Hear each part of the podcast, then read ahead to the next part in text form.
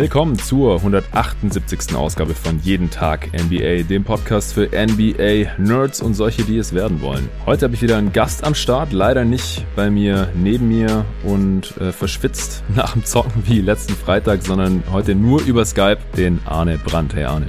Hey Jonathan, hi Leute. Ja, letzter Pod war richtig cool. Äh, Nico ist leider mittlerweile auch wieder abgereist. Mein anderer Kumpel, Basketballkollege ist noch da, Ruben, der wird allerdings nicht mit aufnehmen. Ja, Arne und ich haben nach dem letzten Podcast gesagt, wir müssen auf jeden Fall nochmal quatschen. Äh, uns sind danach noch ein paar Themen eingefallen, beziehungsweise hat auch noch ein äh, Hörer dann auf Twitter gefragt. Ich hatte auch angekündigt, dass wir zusammen aufnehmen und gesagt, wenn ihr irgendwelche Themen für uns habt, dann äh, lasst die mal noch hier rüber wachsen. Aber äh, wir haben dann gar nicht mehr geguckt, ehrlich gesagt, zwischen Zocken und Aufnahme. Manche Sachen hatten wir sowieso besprochen. Und eine Sache, die eben noch kam, ist, was ist Arnes Meinung zu den Houston Rockets, weil du den Trade und dann ja auch die Rockets an sich in der Regular Season vor dem Corona Break noch äh, in höchsten Tönen gelobt hattest und da sehr optimistisch warst und mittlerweile sind sie ja schon gegen die Lakers rausgeflogen. Nach nur fünf Spielen Darüber werden wir quatschen. Außerdem gab es seit der letzten Aufnahme drei Spiele, zwei Spiele in den Western Conference Finals. Die ersten beiden, die Lakers haben beide gewonnen. Das erste deutlich, das zweite durch einen Buzzer-Beating-Dreier von Anthony Davis. Also diese Playoffs bieten einfach extrem viele knappe und spannende Spiele und spektakuläre Finishes. Auch wenn das Spiel an sich eher ein bisschen hässlich war. Extrem viele Turnovers auf beiden Seiten.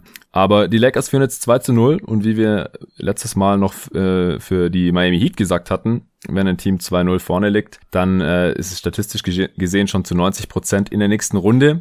Ob wir das jetzt auch so sehen, das werden wir besprechen. Und dann haben die Celtics Spiel 3 gewonnen, nachdem, wie gesagt, die Heat schon 2-0 vorne waren und wir im letzten Pod darüber schon relativ ausführlich gesprochen hatten, sprechen wir auch noch über die Serie, was wir da jetzt anders sehen, ob wir die Serie an sich anders sehen, was passiert ist in Spiel 3, dass die Celtics das einigermaßen deutlich gewinnen konnten, auch wenn es am Ende nochmal knapp wurde. Heute Nacht gibt's kein Spiel. In der NBA ist spielfrei. Deswegen haben wir uns jetzt auch heute Zeit genommen und nehmen den Tag erst am, A äh, den Podcast erst am Abend auf. Äh, wir haben keinen Stress. Es wird nichts passieren, bis der Podcast veröffentlicht wird und bis die meisten Leute den dann auch gehört haben. Morgen Nacht geht's dann weiter mit Spiel 3 der Western Conference Finals. Dann sind in beiden Serien drei Spiele gespielt. Dann sind die wieder gleich auf und ich denke, es war jetzt auch mal ganz gut, dass die Celtics mal äh, einen Tag mehr Pause hatten oder eigentlich im Prinzip zwei Tage mehr Pause hatten im Endeffekt, nachdem die ja über sieben Spiele gehen mussten und äh, seither auch im Prinzip äh, sich nicht wirklich jemals erholen konnten. Und äh, nach Spiel drei in den Western Conference Finals wird es wieder ein Gamer geben, eine Spielanalyse früh morgens. Das habe ich jetzt am Wochenende nicht gemacht. Wie gesagt, ich hatte Besuch. Ähm, mit, ich habe die Spiele zwar immer geschaut, aber halt dann auch eher in einer entspannteren Atmosphäre. Das ist einfach was anderes, als wenn ich jetzt alleine da sitze oder auch mit dir, Arne, da sitze, wir beide das Game gucken und, und, und wirklich wissen, wir werden danach äh, einen Pod drüber aufnehmen. Dann guckt man das alles ein bisschen analytischer, weniger entspannt. Man spult vielleicht auch mal zurück oder vor allem ich achte dann halt darauf, dass ich auch wirklich nichts verpasse von dem Game. Und ähm, außerdem habe ich das Wochenende jetzt auch Basketball technisch zu 100 Prozent äh, für mich mich genutzt, viel über die NBA gesprochen, wie gesagt, die Games geschaut und war auch fast jeden Tag zocken, jetzt heute auch wieder draußen auf dem Freiplatz. Und dann war ich einfach, nachdem die Games durch waren, morgens um sechs oder so, meistens so durch, dass ich jetzt am Wochenende mal keine Spielanalysen morgens rausgehauen habe. Die werden auch nicht so viel gehört wie unter der Woche. Aber wie gesagt, Spiel drei Western Conference Finals und Spiel 4 Eastern Conference Finals geht's dann wieder weiter, sind auch schon ein paar Gäste eingeplant für die nächsten Folgen. Gäste, die dieses Jahr zumindest noch nicht dabei waren morgens in den Playoffs. Ihr dürft gespannt sein. Gespannt sein. Ja, bevor wir gleich loslegen, gibt's noch Shoutouts wie versprochen. Für jeden Supporter von Jeden Tag NBA gibt's als allererstes mal ein Shoutout. Wir haben drei neue Supporter. Also Arne, nochmal danke für deinen Aufruf im letzten Pod. Scheint zu wirken. Ja, die Leute hören auf mich. ja, genau. Ich red mir hier den, den Mund fusselig seit Monaten. Dann kommst du einmal in den Pod und sagst, ey, unterstützt mal hier jeden Tag NBA und, und schon reihenweise sozusagen. Ja, Nathan Jul hat eine Starter-Mitgliedschaft abgeschlossen für ein ganzes Jahr. Genauso wie der Julian Barsch, mein Kumpel und Kollege von GoToGuys.de seit vielen Jahren, der hier auch schon im Pod war. Äh, vielen Dank für euren Support, Jungs.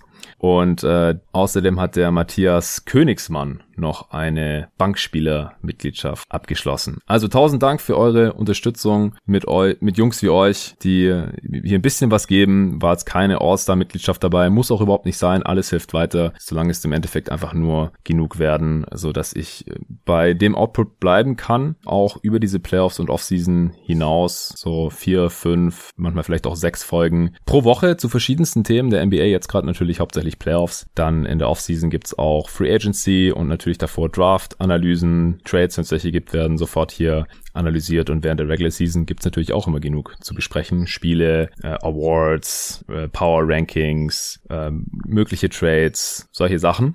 Und durch den Support von euch kann das noch weitergehen. Ohne wird es wahrscheinlich schwierig, auch wenn sich ein Hörer noch gehört hat, was mich auch riesig freut, der ein, ein Produkt hat, ein Startup und sich vorstellen könnte, hier als Sponsor reinzukommen. Da werde ich jetzt noch nicht weiter was dazu sagen, bevor ich überhaupt mit ihm gesprochen habe. Aber wenn solche Sachen reinkommen von Hörern, dann ist es natürlich auch sehr, sehr cool. Und vielleicht können wir da wirklich was auf die Beine stellen und dann erfahrt ihr dazu natürlich noch mehr hier im Pod demnächst. So, Arne, jetzt habe ich genug gequatscht.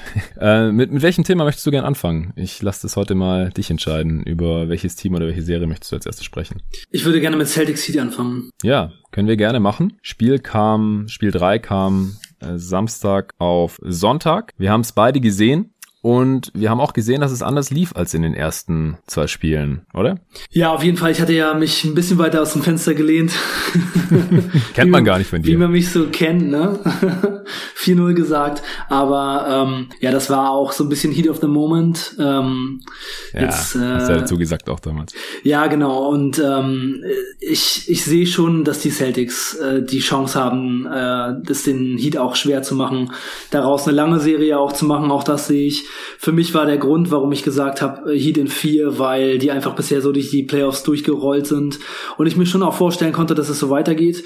Aber in diesem Spiel wurden die Heat doch auf den Boden der Tatsachen zurückgeholt und man hat hier einfach ganz klar gesehen, wo die ganz großen Stärken des Celtics liegen und das war zu großen Teilen, also ich würde mal sagen, die ersten drei Viertel waren, war das ein ziemlich perfektes Spiel von den Celtics. Also das haben die mhm. richtig gut gemacht, sind hammerhart zum Korb gegangen, haben wirklich versucht zu attackieren. Und da hat man einfach auch mal gesehen, dass diese Athletik, die die Celtics auf den Guard-Positionen und Flügelpositionen haben, für die Heat unter Umständen auch zu einem sehr großen Problem werden kann. Denn das war meiner Meinung nach in dem Spiel so der größte Faktor und die, die größte Änderung auch, wie Brown, äh, Kemba Walker, Tatum einfach attackiert haben und die ganze Zeit hammerhart zum Korb gegangen sind, was dann auch zu der beeindruckendsten, beeindruckendsten Statistik geführt hat, nämlich 60 Punkte in the Paint für die Celtics und nur 36 für die Heat, obwohl Bam Adebayo eigentlich mhm. richtig krass gespielt hat, aber da kam halt fast nichts anderes in der Zone. Ja, und sie haben es auch ganz gut gemacht. Äh als die Heat keine Zone gespielt haben und sie haben das ja auch erst später ausgepackt im Spiel, ich glaube erst im zweiten Viertel, ähm, also die 2-3-Zone, ja. die sie in, in der Serie in den ersten zwei Spielen, die da sehr gut funktioniert hatte, da hatten sich die Celtics, also Brad Stevens, äh, ein bisschen was überlegt gehabt, was sie dann angeführt haben, aber solange die Heat noch alles geswitcht haben, wie sie das ja auch äh, schon in den Playoffs viel gemacht hatten, da haben sie am Anfang der Offensive Possession immer versucht, erstmal äh, Bam Adebayo auf einen Außenspieler zu switchen, dass der halt schön weit weg von der Zone ist, also meistens Kemba Walker, äh, einfach ein Screen ihm gestellt, äh, Adebayo, also mit Adebayos Gegenspieler, also Thais, und äh, dann war der halt erstmal auf Kemba Walker und an den quasi gebunden, den kann man nicht alleine stehen lassen, sonst kriegt er halt einen Pass zurück und, und kann einen Jumpshot reinnageln. Und äh, dann konnten halt in, in seinem Rücken quasi die ähm, athletischen Wings, also vor allem halt Brown, äh, der direkt ziemlich heiß war, ähm, zum Korb ziehen, zum Court äh, cutten. Und was sie auch gemacht haben, vor allem gegen die Zone dann, da mu äh, musste ich mich an ein Gespräch, das wir mal hatten letztes Jahr irgendwann äh, erinnern, da hast du mir erzählt, als du noch Coach bei Alba warst, dass äh, ihr vor allem euren äh, jungen Spielern beigebracht hat, dass sie schon anfangen äh, zu cutten oder zum Korb zu ziehen, bevor sie den Pass überhaupt fangen. Also dass sie dann quasi mhm, aus der Bewegung ja. ihre Athletik auch nutzen können und halt schon auf dem Weg in die Zone sind. Und das ist halt der Defense noch schwerer macht. Und das haben die Celtics in dem Game auch gemacht. Ja, genau. Es ist mir auch aufgefallen. Wir haben das immer Orientation genannt. Ich habe da mit so einem super witzigen und total coolen Trainer zusammengearbeitet, Alberto Mendia, den ich äh, leider lange nicht mehr mehr gesehen habe, aber der echt ähm, im Jugendbasketball eine Menge gerissen hat. Der war zum Beispiel, der hat zum Beispiel die ähm, Stadtmeisterschaft in Madrid gewonnen mit seinem Jugendteam gegen Real mhm. Madrid mhm. und das war so ein ganz kleines Gott. Team und der hat auch äh, in dem Jahr, äh, also ich musste aufhören, es ging halt bei mir einfach zeitlich nicht mehr, aber er hat zu mir gesagt, ey, bleib dabei, wir gewinnen zusammen die deutsche Meisterschaft und ich habe gesagt, hey Alberto, ich äh, verfolge gerne, was du machst, aber ich äh, kann so in dem um Umfang nicht mehr dabei bleiben. Und er hat tatsächlich in der Saison, nachdem ich aufgehört habe, mit unserem Team die deutsche Meisterschaft gewonnen. Und der hat das halt gecoacht, äh, dass man eben, wenn der Pass kommt, schon sich entscheidet, was man macht und dass man in den Pass reinspringt, dann mit den Füßen nah am Gegenspieler aufkommt, äh, ankommt und dann eben direkt mit dem Dribbling schon vorbei ist. Und das habe ich auch öfter gesehen. Das ist auch in der NBA schon nicht ganz ungewöhnlich. Das machen schon viele ja. von den jüngeren Spielern besonders. Und äh, in dem Spiel, vor allem Jalen Brown hat das, hat das sehr stark gemacht. Und ich habe eben auch noch ja äh, Denver Nuggets gegen LA Lakers geguckt und LeBron hat es auch in einigen Situationen so gemacht. Also das ist äh, schon stark, wenn man, vor allem wenn man gegen, das, gegen die Zone macht, man hat oft, eben wenn der Ball geswingt wird, den Gegenspieler nicht so direkt bei sich und man kann voll in die Lücke reinstoßen. Und wir haben das auch tatsächlich nicht äh, gegen, gegen Zone gemacht, denn im Jugendbasketball wird ja Zone nicht gespielt, sondern auch gegen, ja. gegen Mannverteidigung. Also es war äh, immer ein sehr, sehr gutes Mittel und es überrascht meistens jeden Verteidiger. Ja, ja, was auch noch gut funktioniert hat, war dann, ähm, wie die Celtics auch den, den Ball laufen lassen haben. Also ja. das war wirklich, war wirklich stark, das Ball-Movement. Tatum ist da vor allem herausgestochen. Der hatte direkt nach, im Ende des ersten Viertels hatte er schon vier Assists. Ja, ganz starke äh, Entscheidung. Immer ja. recht lässig den richtigen Pass gespielt. Das sah schon richtig gut aus. Ja zur Halbzeit schon sieben Assists. Äh, Tatum hatte 13, 7 und 7 zur Halbzeit und Brown 17 Punkte, 5 Rebounds, 2 Assists zur Halbzeit. Celtics hatten ein Offensivrating von 130 und nur ein Offensivrating von 102 zugelassen bei den Heat. Äh, selbst hatten die, die Celtics nur vier Turnovers und die Heat hatten acht. Also die, und schon 34 Points in der Paint zur Halbzeit. Am Ende hatten sie 60, wie du vorhin schon gesagt hast, aber über die Hälfte hatten sie schon zur Halbzeit da gescored. Fast so viele wie die Heat im ganzen Spiel. Die hatten 36 Points ja, in the Paint. Das war wirklich Ende. einfach total auffällig. Und durch diese guten äh, äh Passstaffetten haben sie es halt auch dann wirklich geschafft, aus dem Spiel heraus ähm, zu attackieren und dann eben auch wirklich Leute zu attackieren, die man gut attackieren kann. Was ja oft nicht so gut funktioniert ist, wenn man versucht, die ähm, die schwächeren Verteidiger oder die Verteidiger, die äh, körperlich unterlegen sind, so ähm, in einer Isolation sich rauszupicken und dann wird mhm. das ganze Spiel langsam und da läuft der Ball nicht mehr. Aber die Celtics haben es in dem Spiel wirklich hinbekommen, den Ball laufen zu lassen und ähm, dann wirklich Duncan Robinson zu attackieren oder Goran Dragic zu attackieren. Smart hat zum Beispiel zehn Freiwürfe geworfen in dem Spiel und äh, das war auch oft in Situationen, wo er dann eben Leute attackieren konnte, die mit ihm körperlich nicht, nicht, äh, nicht umgehen konnten. Ne? Das war schon richtig mhm. stark. Wobei er auch einige Freiwürfe noch am Ende hatte beim Foul Game. Ja, das stimmt. Die Heat, wenn sie dann am Ende noch mal ein paar krasse Dreier getroffen hätten, hätten sie das Spiel noch mal richtig knapp machen können. Ja, es waren wahrscheinlich so vier, vier noch in der Schlussphase, würde ich sagen, und sechs waren vielleicht aus dem Spiel heraus. Also er hat die letzten acht Punkte für die Celtics gemacht oder neun oder sowas. Also zumindest die letzten äh,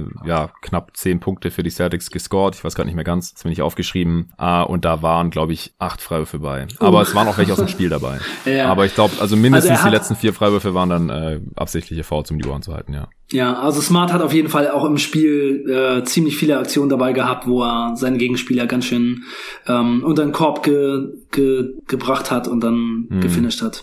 Das war schon ganz gut. Ja, auf jeden Fall. Was könnte man noch sprechen in dem Spiel. Vielleicht mal noch ein bisschen, was bei den Heat nicht so gut gelaufen ist. Also sie haben teilweise dann auch Olenek und Adebayo nebeneinander spielen lassen. Das fand ich nicht gut. Also weil dann halt einfach äh, Adebayo durch die von mir schon vorhin beschriebene Taktik rausgezogen werden konnte und dann war Olenek auch in der Mitte von der Zone und so und da äh, haben die Celtics natürlich auch gnadenlos attackiert.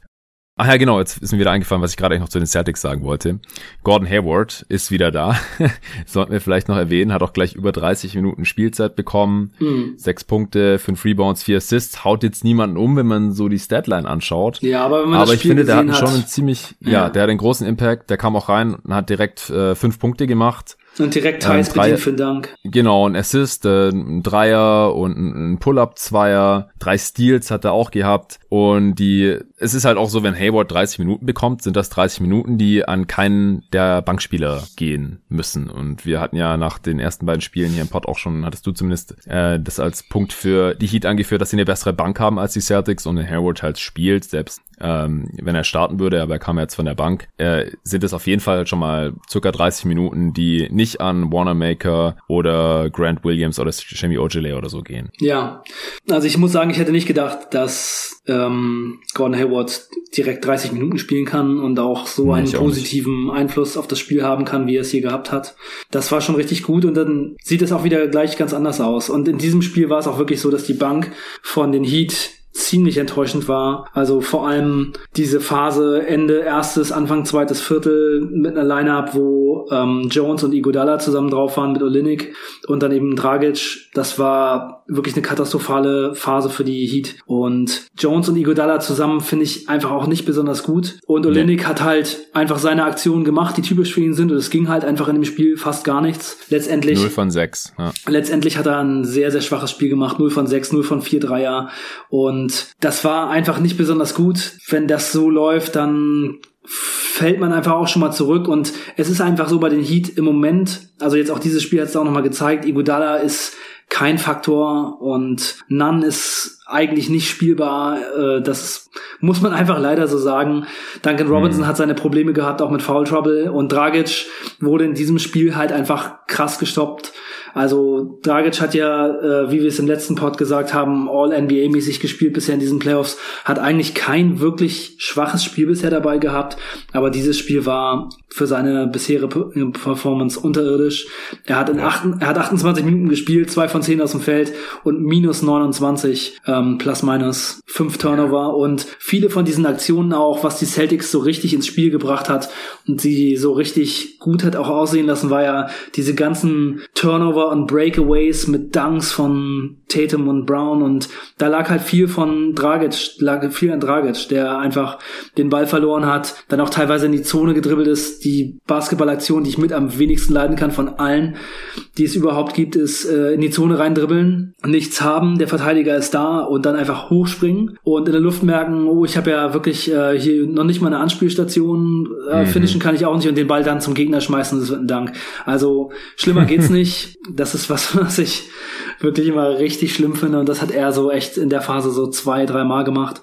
Ja, da ging nicht viel bei Dragic und auch noch eine andere Sache bei den Heat. Butler, der, ich hatte es ja im letzten Spiel auch erwähnt, spielt ja in der Crunch-Time dann teilweise so richtig äh, aggressiv, geht zum Korb, zieht die Fouls, macht die Plays. Aber in den Vierteln eins, zwei und drei gibt es jetzt in jedem Spiel mehrere Aktionen, wo er zum Korb geht und Layup hat und das Ding nicht reinmacht. Also ich verstehe nicht ganz genau, was mit dem los ist ob er dann mhm. äh, zu uneigennützig ist oder denkt, ich muss noch mal einen Schützen bedienen, aber in dem Spiel war es auch wieder zweimal, so würde ich sagen, in der ersten Halbzeit, dass er ein Layup hat, er muss das Ding nur reinlegen und, und macht es nicht. Und dann noch einen anderen, wo er gefoult wird und das ist aber nur so ein leichtes Foul und er macht den Layup auch nicht rein, wo mir einfach so ein bisschen in den, in der, in den Phasen dann auch so die Aggressivität fehlt. Und er hat auch in dem Spiel dann nur 13 Mal geworfen, das ist jetzt bei Butler nicht das Maß aller Dinge, wie viele Würfe er nimmt, weil er viele andere Dinge fürs Spiel macht. Aber gerade in so einem Spiel, wo es nicht so richtig läuft und wo Dragic nicht ins Laufen kommt, muss man dann einfach auch vielleicht mal ein bisschen übernehmen. Das würde ich mir von Butler ja. auch ein bisschen mehr wünschen. Ja, das ist immer so ein bisschen das Problem, finde ich, bei Jimmy Butler. Wenn er übernimmt, dann kann er ja auch richtig krasse Games haben. Und bei den Heat reicht's halt auch oft genug, dass er dann nur im vierten Viertel übernimmt und davor irgendwie sechs Punkte hatte und am Ende macht er im vierten Viertel irgendwie nochmal zwölf und hat er 18 und dann ist alles gut. Aber das Problem, es wird halt zum Problem, wenn er das macht, und wir wollen es auch nicht übertreiben, die Heat haben jetzt zum zweiten Mal verloren in diesen Playoffs. Ja, ja. Also. Aber wenn, wenn er dann halt mal nicht übernimmt und die Heat sind dann offensiv irgendwie ein bisschen zahnlos und bei Dragic geht nichts, was jetzt halt das erste Mal der Fall war, wie du schon richtig gesagt hast. Und auch sonst, also Tyler Hero war ja vor allem im zweiten Viertel, ähm, war er, der dann dieses Benchline-Up so gerettet hat, das du gerade schon beschrieben hast. Also die Heats sind dann ja nur dran geblieben, weil er ein paar kranke Würfe getroffen hat. Ich glaube, der hat direkt mal vier Dreier reingeknallt. Problem ist, er hat dann das restliche Spiel über kein Dreier mehr getroffen und war mhm. am Ende bei vier von zwölf ja. und acht von 18 aus dem Feld. Und dann, ja, sehen halt so Pull-Up-Jumper nicht mehr so toll aus, wenn, wenn die dann halt auf einmal gar nicht mehr fallen. Und dann müsste den Butler halt mal übernehmen und das hat er halt nicht so wirklich gemacht in diesem Spiel. Und dann muss man das natürlich auch ein Stück weit ihm ankreiden, dass er die Balance da halt noch nicht so ganz gefunden hat zwischen übernehmen und ich spiele meine äh, Teammates frei und dann gewinnen wir trotzdem. Ja, ja, und dann noch eine andere Sache zu den Heat. Die Celtics haben in diesem Spiel die Zone wirklich geknackt, einfach mit ihrem Passing Game und mit sehr viel Ruhe und mit einfach den richtigen Entscheidungen. Aber auch teilweise haben die Heat das einfach nicht gut gespielt. Also gleich die, die erste Possession, die die Heat Zone gespielt haben, sind drei Leute auf Tatum gegangen. Also da war schon äh, Igodala auf der Seite und dann äh, sind noch äh, Jones und Dragic, meine ich, auch noch hingegangen und dann hatte Kemba Walker in der Mitte einen freien Dreier und wenn man sich einfach mal daran zurückerinnert, auch in der Serie vorher, ähm, da wurde von den Toronto Raptors teilweise Box and One gespielt und es war mhm. immer ein Verteidiger bei Kemba Walker und in diesem Fall starten die Heat ihre Zone und alle Leute laufen von Kemba Walker weg und er schießt einen Dreier rein. Also das ist so ein bisschen äh, schade, finde ich, dass man gleich so schlecht startet. Und dann auch danach, ich meine, man kann halt eine Zone schon, wenn man einfach den Kopf oben hält, ähm, den Ball äh, bewegt, das eigentlich ganz gut ausspielen. Man kann sich gegen eine Zone halt schon ganz gute Würfe rausspielen. Und da waren viele Situationen dabei, wo dann eben die richtigen Leute gefunden wurden, die richtigen Würfe genommen wurden. Und in diesem Spiel sah es schon danach aus, dass die ähm, Celtics die Heat-Zone so ein bisschen geknackt haben, aber ja, das muss man halt sehen. Es kann auch sein, dass die Heat das nochmal wieder ein bisschen ähm, justieren und dann eben da wieder besser aussehen, aber also in diesem Spiel sah es schon eher danach aus, dass ähm, so wie sie es in dem Spiel gespielt haben, auf jeden Fall auch mit den Details, die da schiefgelaufen sind, dass die Celtics das eher knacken. Ja, also ich bin mir sicher, dass Bo nochmal ein bisschen was adjusten wird, irgendein kleines Ass aus dem Ärmel schütteln wird. Also würde mich fast schon enttäuschen, wenn er es nicht machen würde. Jetzt war Brad Stevens am Zug, jetzt ist wieder Spolstra am Zug. Aber ich denke, bei den Heat müssen halt auch ein paar andere Kleinigkeiten ein bisschen besser funktionieren und dann sind sie auch schon in diesem Game drin. Also die Celtics haben über weite Strecken des Spiels relativ hoch geführt, äh, aber am Ende haben sie ja nur mit elf Punkten gewonnen. Und die Heat waren halt auch wirklich nochmal dran in der letzten Minute. Also 117 zu 106 ging's aus. Aber wenn die Heat mehr als 12 von 44 Dreiern treffen, ja, das sind 27 Prozent, dann kann es gleich ein engeres Spiel sein. Auf jeden Fall, das ist schon mal ein Faktor, ja. Ja, auch Crowder, den du im letzten Pod ja auch über den grünen Klee gelobt hattest, zwei von zehn heute. Jeder ja, Spieler, den ich im letzten Podcast gelobt habe, hat in diesem Spiel nicht besonders du geil hast gespielt. alle gejinxt. ich habe auf dem Balkon gesessen, habe das Spiel geguckt und dabei schön ein Bierchen getrunken und habe gedacht, was ist hier los? Das kann ja wohl nicht wahr sein. Jeder, den ich gelobt ja. habe, spielt, äh, spielt Kacke jetzt und das ist wirklich das erste Mal in diesen Playoffs gewesen. Ne? Dragic mhm. spielt auf einmal wie der Dragic, den sie zu den Dallas Mavericks traden wollten. genau. ja, auch Duncan Robinson, der hat am Ende dann auch ein paar Dreier getroffen, mhm. aber der hat auch nur acht Würfe losbekommen. Ja. Ja, das ist auch ein bisschen wenig in 28 Minuten. Den haben die Celtics auch ganz gut im Griff gehabt. Ähm, ja, Crowder 2 von 10, Dragic 2 von 10, Olenik 0 von 6, wir hatten es alles schon gesagt. Selbst Derrick Jones Jr. 1 von 4, gut, 1 von 3 Dreiern, das ist halt auch ungefähr das, was seinem Skill-Level äh, entspricht. Igodala, das hatte sich im letzten Spiel schon angedeutet, auch ähm, wieder nur mit sieben Minuten, also Spo scheint nicht ja. angetan zu sein von ihm. Äh, in der zweiten Halbzeit dann mehr Derrick Jones Jr. spielen lassen und dann lieber nochmal Kendrick Nunn reingeworfen, den er noch gar nicht gebracht hat. Ja, an Kendrick Nunn kann man auch nicht spielen, aber wirklich mit Igodala ja. ist es halt so, sobald er auf dem Spielfeld ist, sieht man eben, was es bedeutet, dass man Shooting auf dem Feld hat. Also Igodala ist einfach so ein schlechter Schütze. Man sieht auch einfach, dass er die Würfe gar nicht nehmen will. Es ist einfach, äh, glaube ich, zu schwierig, wenn er auf dem Feld ist. Und dann wie kannst du es wagen? Der Finals MVP 2015. Ja, du weißt ja, wie ich darüber Gegen denke. die Cavs ne? alle Eckendreier reingehauen und, und ja. äh, heute ist er quasi unspielbar. Ja, also ja, der unberechtigte Finals MVP meiner Meinung nach aller Zeiten. Also er hat auf jeden Fall gut gespielt, aber ja. viele Dinge, die er gemacht hat, konnte er halt nur machen, weil Steph Curry an der Mittellinie schon gedoppelt wurde. Korrekt, ja. ja genau so ist es. Da, da habe ich jetzt heute auch auf, auf Twitter wieder drüber diskutiert. Es ging darum, äh, ob man nicht das Ganze einfach in Playoffs MVP MVP umbenennen sollte. Und äh, David hat gemeint, es sei unsinnig und nicht nötig. Und dann habe ich halt auch gesagt, dann würde man aber halt die von Anfang an in den Playoffs schon schauen, wer ist der wichtigste Spieler in dem Team. Und dann könnte sowas wie Igodala als Finals MVP wahrscheinlich eher nicht mehr passieren. Ja. Und das wäre es mir schon wert, weil dann hätte Curry jetzt einen Finals MVP und dann würde seine Legacy einfach schon ein bisschen anders aussehen. Ja, ja. Also ich, also ich muss sowieso sagen, das ist auch was, was ich im letzten Podcast ähm, eigentlich schon mit dir und Nico so ein bisschen anregen wollte und dann, ich weiß gar nicht, ob ich es vergessen habe oder oder ähm, wie auch immer. Aber ähm, so, das brauchen wir in diesem Podcast auf keinen Fall machen, aber ähm, so eine Debatte darüber, was die Regular Season MVPs letztendlich eigentlich wert sind, wenn man jetzt sieht, dass Antetokounmpo zweimal hintereinander der MVP ist und einfach in den Playoffs wirklich keine Beine auf den Boden kriegt. Also mhm. klar, die Regular Season ist eine große Phase, eine lange Phase in der Saison, aber die Playoffs sind so viel wichtiger und ja, also ich man, finde, man, man sollte braucht einfach unterschiedliche Skills. Also auch die die besten der besten, auch MVP-Kandidaten, auch Harden in der Regular Season zu dominieren, ist einfach was anderes als in den ja, Playoffs. Ja, ja, ja. Darüber reden wir gleich noch. ja, äh, wir haben noch drei Teams, die wir besprechen wollen, eine Serie und dann, äh, wie gesagt, noch Houston. Ja, hast du noch was zu dem Game oder zu der Serie? Du hast vorhin angedeutet, dass die Celtics das den Heat schon schwer machen können, aber höre ich daraus, dass du die Heat immer noch klar favorisiert siehst? Ja, ja, ich habe da, also so ein Spiel kann man mal dabei haben. Der Dreier fällt nicht, ähm, die, das andere Team kommt besser rein. Also ich muss auch sagen, dass wirklich so äh, dieses, diese Momentum-Changer, diese, diese Breaks und diese Breakaways waren und diese Dunks. Und die Celtics haben halt wirklich total gut gespielt. Also ich habe zwischendurch schon gedacht, viel besser geht's nicht. Also da läuft gerade echt viel zusammen und äh, das sieht richtig gut aus. Also ich kann mir schon vorstellen, dass dieses ähm, dieses gnadenlose Attackieren, wenn sie es denn schaffen, das weiterhin so zu machen, äh, für die Heat problematisch sein könnte. Aber ich sehe auch, dass man einfach mal so ein Spiel dabei hat, wo dann eben nicht ganz so viel zusammengeht und dass Dragic jetzt äh, nächstes Spiel wieder zwei von zehn schießt und Butler wieder so spielt und ansonsten auch nicht so viel geht, das sehe ich halt nicht unbedingt als ähm, so besonders äh, realistisch und letztendlich, die waren in der, in der Crunch-Time auf fünf Punkte ran. Ne? Also das hätte auch noch so ein bisschen anders laufen können. Da hat nicht viel gefehlt. Also ich glaube schon, dass es einfach insgesamt eine Serie auf Augenhöhe ist und ich glaube, dass die Heat das schon schaffen können. Ich hatte eine Umfrage gesehen, die war noch nicht zu Ende bei Twitter, aber da wurden jetzt schon die Celtics mit äh, deutlichem Vorsprung als der Favorit in der Serie jetzt wieder gesehen, nachdem sie ein Spiel gewonnen haben.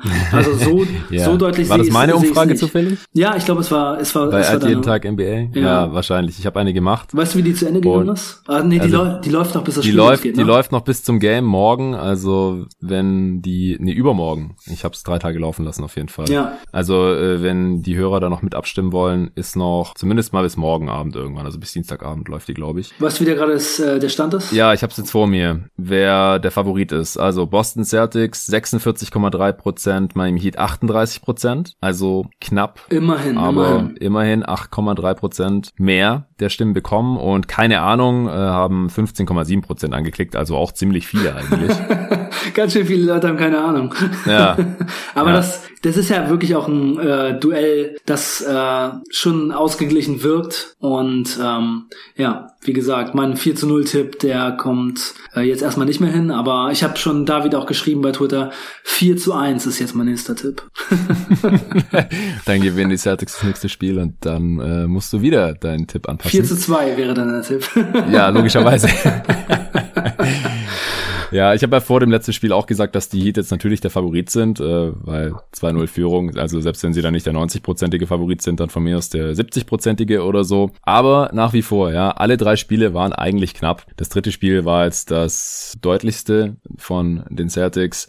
Sie könnten aber auch 3-0 führen, im Prinzip. Von daher ich sehe die Celtics, äh, also ich, ich fühle mich weiter mit meinem Tipp ganz okay. Celtics in sechs. Ich glaube, wie gesagt, nicht, dass sie jetzt drei in Folge gewinnen werden, aber ich finde es auch nicht völlig an den Haaren herbeigezogen. Ich halte sie für das äh, talentiertere Team, super gecoacht. Stevens hat jetzt nochmal bewiesen, dass er Adjustments machen kann und dass die äh, jungen Stars der Celtics die auch umsetzen können und dann auch liefern können. Also äh, ja, Tatum und Brown haben am Ende halt auch unglaubliche äh, Statlines aufgelegt. Kemba Walker hatte mal ein gutes Spiel. Ähm, und wie gesagt, Gordon Hayward ist jetzt einfach am Start. Das ist einfach nochmal ja, ein, ein Spieler ein, mehr. Die, die Lineups mit Hayward und ohne Thais, also quasi mit äh, vier, drei Wings und zwei Guards. Also Tatum, Brown, Hayward und dann mit Smart und, und Walker. Die haben auch ganz gut funktioniert. Also das ist natürlich ultra small ball, aber sind halt die fünf besten Spieler der Celtics. Nichts gegen Daniel Theiss, aber Hayward ist einfach ein ehemaliger All-Star und spielt einfach immer noch ziemlich gut. Und das ist einfach extrem schwer zu verteidigen, weil dann muss man nicht mehr mehr switchen, dass alle Adebayo irgendwo draußen verteidigen muss, sondern es muss er dann so oder so, egal wen er verteidigt. Klar, äh, über das ganze Spiel kann man das nicht machen, weil die Celtics dann wahrscheinlich auch mal ein bisschen überpowered werden würden und Adebayo ist einfach auch unglaublich schwer zu verteidigen für ja. die Celtics. Der hat auch wieder 27 und 16 aufgelegt, aber konnte diesmal halt ähm, nicht so viel äh, kreieren für andere, nur ein Assist. Äh, und Tatum am Ende 25, 14 und 8, Brown 26, 7 und 5. Das sind schon Monster-Statlines und äh, auch Smart und Walker mit über 20 Punkten. Und ja, ich denke halt nach wie vor, dass die Celtics eigentlich das etwas bessere Team sind und dann muss man nur noch sehen, ob sie das halt so umsetzen können. Meinst du denn, dass die Celtics die Serie noch umdrehen? Äh, also nach dem Spiel ist halte ich es wieder für, was ich, fast 50-50, obwohl sie noch nicht ausgeglichen ist. Also klar, wenn die Heat das nächste Spiel gewinnen, 3-1, dann wird es richtig schwer für die Celtics. Das ist wie schon eine Vorentscheidung. Aber ich kann mir sehr, sehr gut vorstellen, dass es 2-2 stehen wird nach dem nächsten Spiel und dann sind die Celtics für mich wieder Favorit, ja. Ja, ja, und zu diesen Prognosen, die wir so abgeben, muss man ja auch einfach sagen, wir beschäftigen uns zwar mehr mit Basketball als die meisten anderen Menschen und wir schauen uns fast alles an und äh, machen Podcasts darüber, aber niemand weiß, wie dieser ganze Kram ausgeht. Also man kann es jetzt auch in diesem Playoff sehen, wie wie verrückt das eben manchmal läuft. Und ähm, also ich hatte neulich noch gehört, dass von 17 ESPN-Analysten, ähm, glaube ich, schon sieben gesagt hatten, dass die Heat die Serie gegen die Bucks gewinnen. Das fand ich schon ziemlich krass. Also ja. das war auf jeden Fall schon schon schon heftig. Ähm, aber Und trotzdem, keiner hatte die Nuggets vorne gegen die Clippers, glaube ich. Ja, ja, so läuft es dann eben manchmal. Ne? Man kann es halt einfach nicht wissen. Und ähm, wir sind auch äh, nur Leute, die äh, den äh, besten ähm, Tipp abgeben, den sie machen können und letztendlich äh, schauen wir uns das an und sind selber überrascht. Ne? Also läuft es halt einfach. Ja, so ist es. Genau. Also es geht ja hier in diesem Podcast auch nicht darum, immer das korrekte Ergebnis vorherzusagen, sondern wir erklären ja auch immer, warum oder wie wir zu diesem Tipp kommen und äh, was wir eben für Matchups sehen in der Serie, was für Vor- und Nachteile und so weiter. Und Hauptsache ist, dass die Leute da gern zuhören und dem was abgewinnen können und nicht, dass wir jedes Mal richtig liegen. Auch wenn ich dazu sagen muss, dass ich in diesen Playoffs schon relativ viel Geld mit NBA gewonnen habe.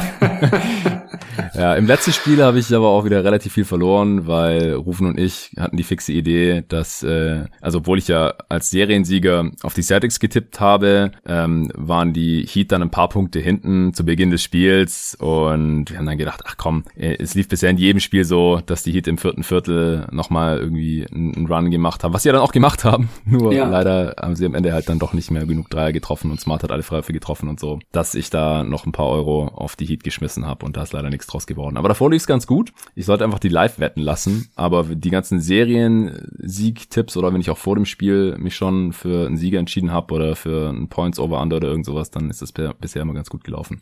Gut. Lakers Nuggets, würde ich sagen. Ja. Letztes Spiel, letzte Nacht, vorhin schon im Intro erwähnt. Äh, erst durch den Buzzer-Beater konnten die Lakers gewinnen. Sie haben gar keinen Dreier gebraucht, aber Anthony Davis war so frei, dass er den dann genommen hat mit noch circa zwei Sekunden auf der Uhr und das Ding ist reingeswischt vom linken Flügel über den noch heranfliegenden äh, Jokic. Und sonst würde es jetzt 1-1 stehen und äh, wir hätten eine deutlich spannendere Serie. Auch so ist es schon eine kleine Vorentscheidung. Allerdings, wenn es der Favorit ist, der 2-0 vorne liegt, dann ja, misst man dem meistens auch noch mehr Bedeutung bei, als wenn jetzt die Nuggets 2-0 vorne liegen würden, wahrscheinlich. Bisher trotzdem eine spannende Serie. Wir hatten uns ja auch viel über die Serie im Voraus unterhalten. Werden deine Erwartungen bisher erfüllt oder läuft irgendwas ganz anders, als du es dir vorgestellt hattest? Naja, also eine Sache, die mir auf jeden Fall in diesem Spiel aufgefallen ist, also erstmal muss ich sagen, die Nuggets hätten dieses Spiel gewinnen müssen. Also wenn man nicht ja. favorisiert ist, wenn man der Underdog ist, dann muss man genau dieses Spiel gewinnen. Ja. Ich will sie trotzdem nicht abschreiben, weil sie gegen die Clippers auch hinten lagen und da hätte auch niemand damit gerechnet, dass sie zurückkommen können. Und ich muss sagen, dass ich dieses Spiel schon und insgesamt... gegen die Jazz. Ja, gegen die, ja, gegen also, die Jazz ja, auch. Das, das, das ist jetzt schon der Running Gag. Die müssen jetzt erstmal 3-1 hinten liegen. Also das nächste müssen sie wahrscheinlich gewinnen, sonst ist es düster mhm. mit 3-0. Aber das nächste gewinnen, dann können sie wieder eins verlieren und dann können sie ihren berüchtigten Run starten von 1-3 hinten natürlich. Ja, klar. also wir kommen ja gleich auch noch zu den Details, wie das so gelaufen ist. Aber dieses Spiel hätten die Nuggets gewinnen müssen. Mhm. Und es ist schon einiges dabei bei den Nuggets, wo ich denke, das hätte ich vorher ähm, nicht unbedingt so erwartet. Oder jetzt, wo ich es sehe, denke ich, dass es für sie eigentlich ziemlich gut läuft. Also zum Beispiel haben sie in diesem Spiel LeBron James echt richtig gut verteidigt und richtig gut gestoppt. Also LeBron hat kein gutes viertes Quarter gespielt.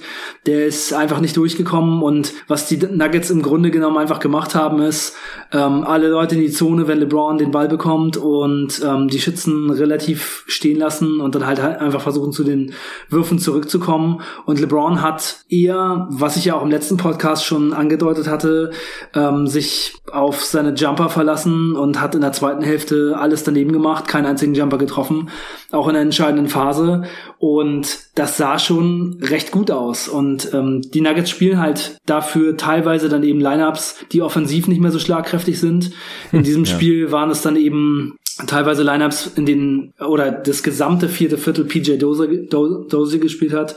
Und ja, da kommt dann für mich einfach so ein bisschen so ein so ein Wermutstropfen sollte man jemanden, der in seiner ganzen Karriere 186 Punkte bisher in der Regular Season gemacht hat, ähm, und in den Playoffs fast gar nicht gespielt hat, ähm, das vierte Viertel durchspielen lassen. Das war Bullshit. Ja, also äh, muss ich jetzt einfach mal so sagen. Während er gespielt hat, die ersten paar Minuten hat man noch gedacht, ja, okay, er hat sich jetzt noch ein paar mehr Minuten hier erkämpft, denn er hat einen Charge gezogen, dann hat er einen And One gemacht über Anthony mehrere, Davis. Er hat mindestens und dann hat er nochmal Charge gezogen. Ja. gezogen. Genau, richtig. Also er hat zwei, insgesamt zwei Charges gezogen und einen And One gemacht gegen Anthony Davis. Das war aber auch sein einziges Field Goal und ähm, er hat auch nur einen seiner fünf Freiwürfe dann getroffen. Ja. Und es war einfach total überreagiert von Malone, dass er ihn dann draufgelassen hat, nur weil er kurz ein paar Minuten Hustle gezeigt hat und die Nuggets einen kleinen Run hingelegt haben. Im Prinzip, und das ist natürlich ein bisschen zu rational gedacht vielleicht, weil wenn man dann in diesem Moment ist und denkt, hey, der Spieler, der dreht uns jetzt hier das Game oder so, ähm, dann lässt man den vielleicht auch gerne drin, vor allem, weil es mit äh, Gary Harris auch einfach wirklich nicht lief. Der ja. war nur 1 von 6 in dem Spiel in seinen 24 Minuten, minus 14 On-Off-Wert, aber er ist der bessere Spieler als Dozier. Ja. Und Dozier, Malone hätte sich einfach freuen sollen, hey, das waren jetzt coole, weiß nicht, acht Minuten mit ihm Wenn oder sowas. Wenn er ihn in der Mitte des vierten Viertels ausgewechselt hätte, ja. dann wäre das genau. echt perfekt gewesen. Es wäre für ja, Dozier perfekt gewesen und es wäre genau. für die Nuggets perfekt gewesen. Und dann lässt ja. er ihn drin und der verwirft seine Freiwürfe und er ist einfach dann letztendlich auch ähm, überfordert. Hat dann auch, also Murray und Dozier haben dann auch noch so einen, so einen Turnover fabriziert. Für den konnte Dozier vielleicht nicht ganz so viel, aber es ist dann eben auch schon teilweise vielleicht ein bisschen zu viel für ihn und er war super weit weg von Murray. Vielleicht wäre Gary Harris einfach zu einem Spot gelaufen, wo es leichter ist, den Ball hinzupassen. Also ähm, ja, das muss, da muss ich sagen, das ist ein Coaching-Fehler gewesen. Den kann man nicht ja, drin lassen. Ja, machen Coaches gerne, wenn sie einfach, wie gesagt, nicht anerkennen, dass die paar Minuten jetzt gut waren und dass es ja super war, dass der Spieler jetzt geliefert hat, aber dann ist natürlich auch eine schwere Entscheidung, den wieder sich hinsetzen zu lassen und den vermeintlich äh, schlechter spielenden Spieler wieder reinzuholen. Aber man hofft im Prinzip, dass dann aus einer guten Story auf einmal so eine Cinderella-Story wird und ein totaler No-Name halt irgendwie das ganze gesamte vierte Viertel in einem wichtigen Playoff-Spiel durchspielen kann und, und dem Team halt irgendwie den Arsch rettet oder so. Das passiert halt eigentlich fast nie. Deswegen, Harris hätte wieder reingemusst. Der ja. ist trotzdem der bessere Defender als Dozier und ich würde ihm auch halt, wie du gerade schon gesagt hast, eher zutrauen, vertrauen, dass er offensiv auch die besseren Entscheidungen trifft, ähm, die Laufwege besser kennt und weiß, was Murray machen will in Situation X. Ähm, das war auf jeden Fall ein großes Ding. Und dazu, das war nicht der einzige Line-Up-Fehler oder Auswechslungsfehler von Malone, sondern Mason Plumlee. Also habe ich letztes Jahr in den Playoffs schon immer wieder kritisiert bei den Nuggets. Ich habe einfach nicht verstanden, wieso Plumlee in manchen Situationen gespielt hat. Gerne packt Malone ihn ja auch für defensive Possessions rein, obwohl er echt kein guter Defender ist. Also er ist einfach athletischer und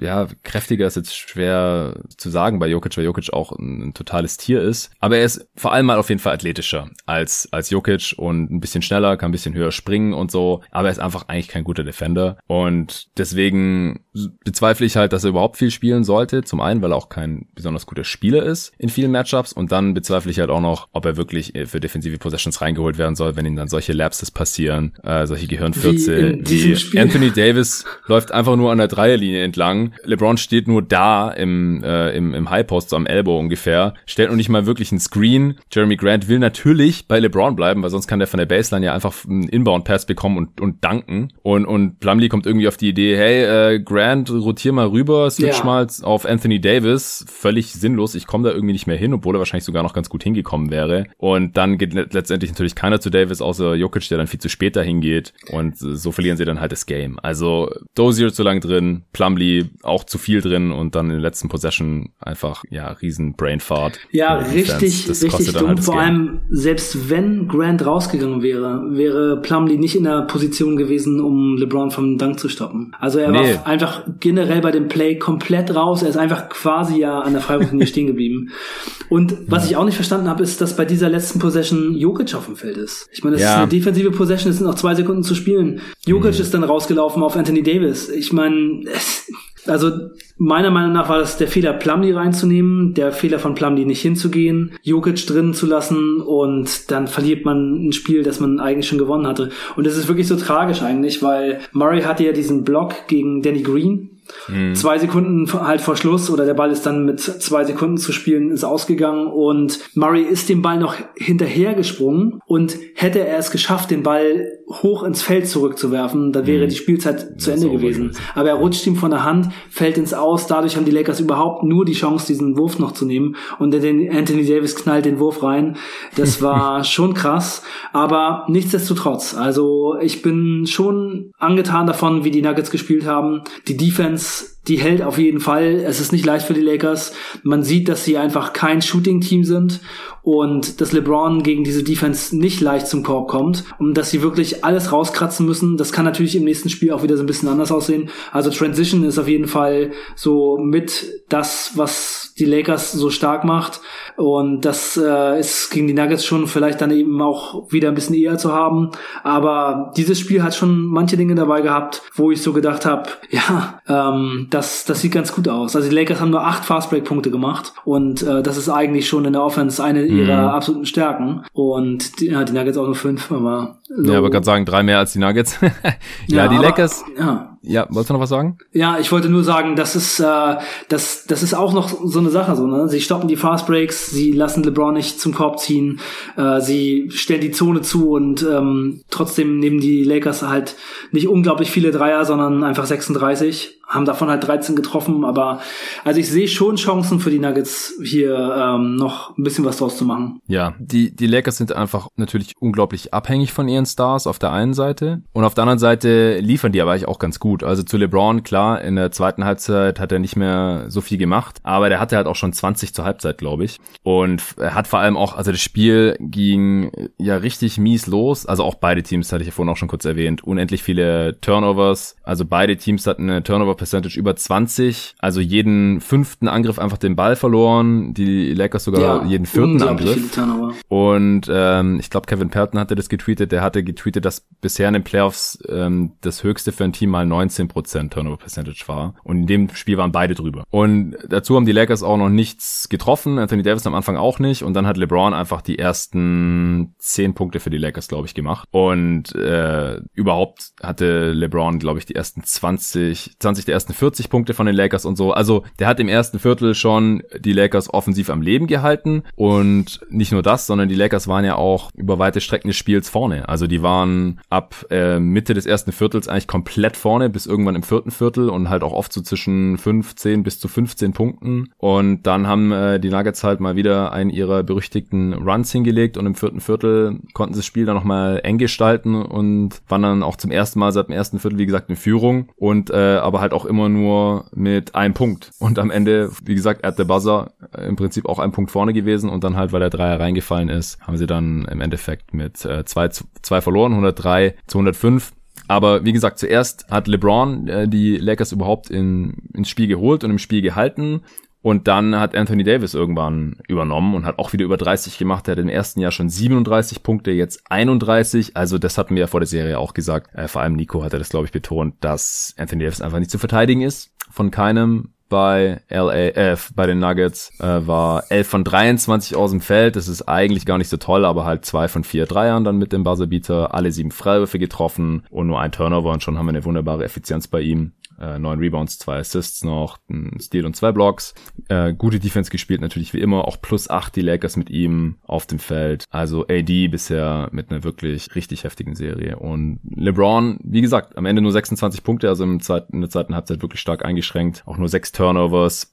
Der ähm, ja hat am Anfang hat das ein bisschen forciert und dann hat er sich da schon so ein bisschen äh, treiben lassen und im, im ersten Spiel hat er ja auch nicht allzu viele Punkte gemacht und sich hauptsächlich auf das Einsetzen von Anthony Davis und seine anderen Teammates äh, fokussiert. Aber beide im Prinzip bisher eigentlich mit einer guten Serie und im Fall von Anthony Davis mit einer sehr guten, würde ich sagen. Ja, also mich äh, würde es eigentlich freuen und es wundert mich auch so ein bisschen, dass die Lakers jetzt wieder so groß spielen, denn ich habe einfach das Gefühl, wenn Anthony Davis hier auch hauptsächlich Center spielen würde, dann wäre es für die Denver Nuggets viel schwieriger. Ja, aber dann müsste halt die ganze Zeit Jokic verteidigen und so ähm, nimmt ihm halt vor allem Dwight Howard das viel ab. Ich glaube, das hilft ihm dann schon auch am offensiven Ende. Ja, aber ich ich meine, andererseits müsste halt auch Jokic die ganze Zeit entweder Anthony Davis oder jemanden Schnelles verteidigen. Du weißt ja, ich bin eher mm. so mhm. der Small Ball äh, also ja, ich, äh, ich ich sehe halt, wie die Nuggets das verteidigen und wie, ähm, wie zugestellt die Zone ist. Und ich glaube, dass die Lakers es wirklich ein bisschen einfacher hätten. Und äh, ich sehe nicht so ganz ähm, den positiven Einfluss von Dwight Howard. Und also Spiel 1 war es schon auf jeden Fall, war es auf jeden Fall da. Es war ein gutes Dwight Howard Game, aber jetzt in Spiel 2. Es war das Dwight Howard Game. Es war Hallo? das Dwight Howard Game, genau. Habe ich auf Twitter geschrieben. das Dwight Howard Game. Deswegen muss ich es dir gerade nochmal anbringen, the Dwight Howard Game. Ja. Ja, jetzt im letzten Spiel war nicht mehr so gut. Aber im ersten Spiel, da fand ich echt wie in den Jungbrunnen gefallen, fast schon. Also krasse alley Dunks ja, gehabt, wie ja, zu besten ja. Zeiten, äh, Blocks und Jokic auch richtig genervt, also teilweise auch grenzwertig mit Fouls und fast schon ja, Richtung unsportlich und so. Ziemlich, und ziemlich hart, ziemlich, ziemlich fies dirty, gespielt, ja. In diesem Spiel hat das auch wieder probiert, aber jetzt kriegt er halt die Calls. Viele Fouls bekommen, ja, richtig. Mhm. Aber Dwight Howard war immer schon so, ne, immer schon, immer einfach nach vorne rennen, irgendwelche Leute einfach wegknallen, dann versuchen den Dank zu machen und oft das Offensivfoul allein schon für die äh, Aktion, wie er in den Spieler reingeht, um sich die Position zu verschaffen. Also der mhm. ist immer für zwei, drei Offensivfouls schon allein dadurch gut und dann die ganzen Dirty Plays mit Festhalten und sowas. Ja, das, aber klar, wenn man ein Roleplayer ist, kann man das gut machen. Ne? Das ist kein Problem. Dwight Howard spielt eh nur 13 Minuten und ja, in 13 Minuten hat er fünf Fouls gemacht. Jetzt in Spiel 2. Ja, ja, ja. Ja, in Spiel 1 hat er 16,5 Minuten gespielt, nur vier Fouls in Anführungsstrichen, aber 13 Punkte, drei Rebounds, zwei Steals, zwei Blocks, vier von fünf aus dem Feld, Feld und plus 14. Ja, aber also die, Lakers, die Lakers haben auch mit äh, 12 gewonnen, aber äh, trotzdem, das, das war ziemlich stark. Ja, aber jetzt hier in Spiel 2 können die Lakers drei Kreuze machen, dass sie das gewonnen haben. Also ja. es war halt ein Anthony Davis Stepback Dreier gegen Millsap, ein Dreier aus der Ecke von ähm, Caldwell Pope, der im Grunde in einem Shotclock läuft runter, er muss ihn nehmen, springt da irgendwie wie J.R. Smith weg. Das ist ja auch äh, einfach so ein Ding, ja, auch wieder schlecht rausgespielt. Und dann äh, trifft halt Anthony Davis noch den, den Buzzerbeater. Ne? Also Jokic hat die letzten elf Punkte gemacht für die Nuggets und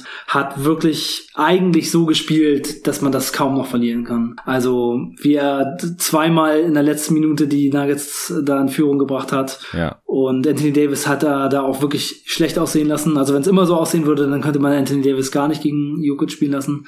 Aber ja, es hat halt nicht gereicht. Und jetzt ähm, muss man halt sehen, wie es läuft. Aber was, was meinst du denn? Können die Nuggets noch mal so ein bisschen das spannend machen oder laufen die Lakers jetzt hier mit dem Ding weg? Also ich kann dir wirklich nur zustimmen, dass die Nuggets dieses Spiel hätten gewinnen sollen. Das wäre das Spiel gewesen, was ich ihnen zugestanden hätte oder so diese Art von Spiel eben. Ja, aber man muss halt bei dir ja auch sagen, das ist das eine Spiel, das du ihnen zugestanden hättest. Ne? Du hast ja genau. 1 getippt, ich habe ja. ich hab Nuggets in 5 gesagt. Ja, ja, äh, Fühle mich weiterhin gut mit dem Tipp. Ich kann mir schon vorstellen, dass die Lakers sich sowas nochmal erlauben. Ich gehe übrigens mit, das wollte ich noch kurz loswerden, dass die Lakers wahrscheinlich besser wären oder besser spielen würden im Schnitt, wenn sie weniger McGee und Howard oder halt nur einen von beiden spielen lassen würden. Ähm, oder wie sie es teilweise auch gegen die Rockets dann einfach gemacht haben, so gut wie gar nicht mehr oder gar nicht mehr. Davis dann auf der 5. Aber ich kann schon verstehen, dass sie jetzt hier Davis noch ein bisschen schonen wollen, äh, ihn eher dann offensiv melken wollen und dadurch wird ja auch LeBron geschont, weil er dann offensiv nicht so viel machen muss und sie gewinnen ja trotzdem. Und sie legen hier jetzt trotzdem bisher ein 118er Offensivrating auf in diesen in dieser Serie über die zwei Spiele. Also das wäre so fast die beste offensive Effizienz der Liga gewesen in der Regular Season. Von daher muss es jetzt offensiv nicht unbedingt noch besser werden. Deswegen verstehe ich auch, dass man eher einen Dwight Howard spielen lässt und einen äh, JaVale McGee weiterhin startet. Ja, es könnte natürlich auch sein, dass es könnte natürlich auch sein, dass Jokic äh, Davis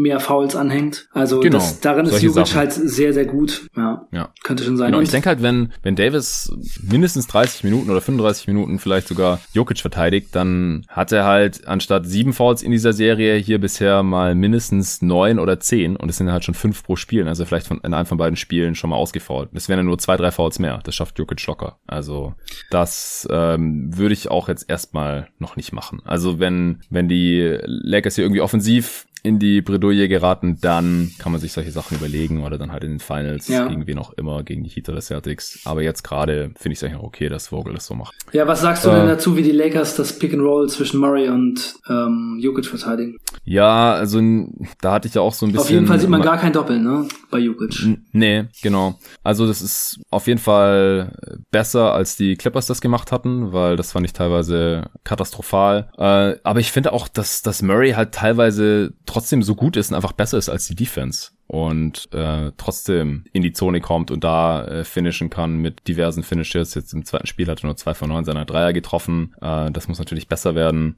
Aber ja, bisher finde ich es eigentlich ganz okay. Ja, also ich finde auch, äh, das sieht schon sehr viel sinnvoller aus, einfach Jokic und Murray oft zu switchen und einfach Jokic auch einfach den, den Wurf eher zu geben. Er hat trotzdem mhm. 30 Punkte und 9 Assists gemacht, aber ähm, ja, das lässt sich dann eben vielleicht einfach tatsächlich in der heutigen Zeit nicht mehr vermeiden, dass die beiden nicht äh, so ein bisschen abdrehen.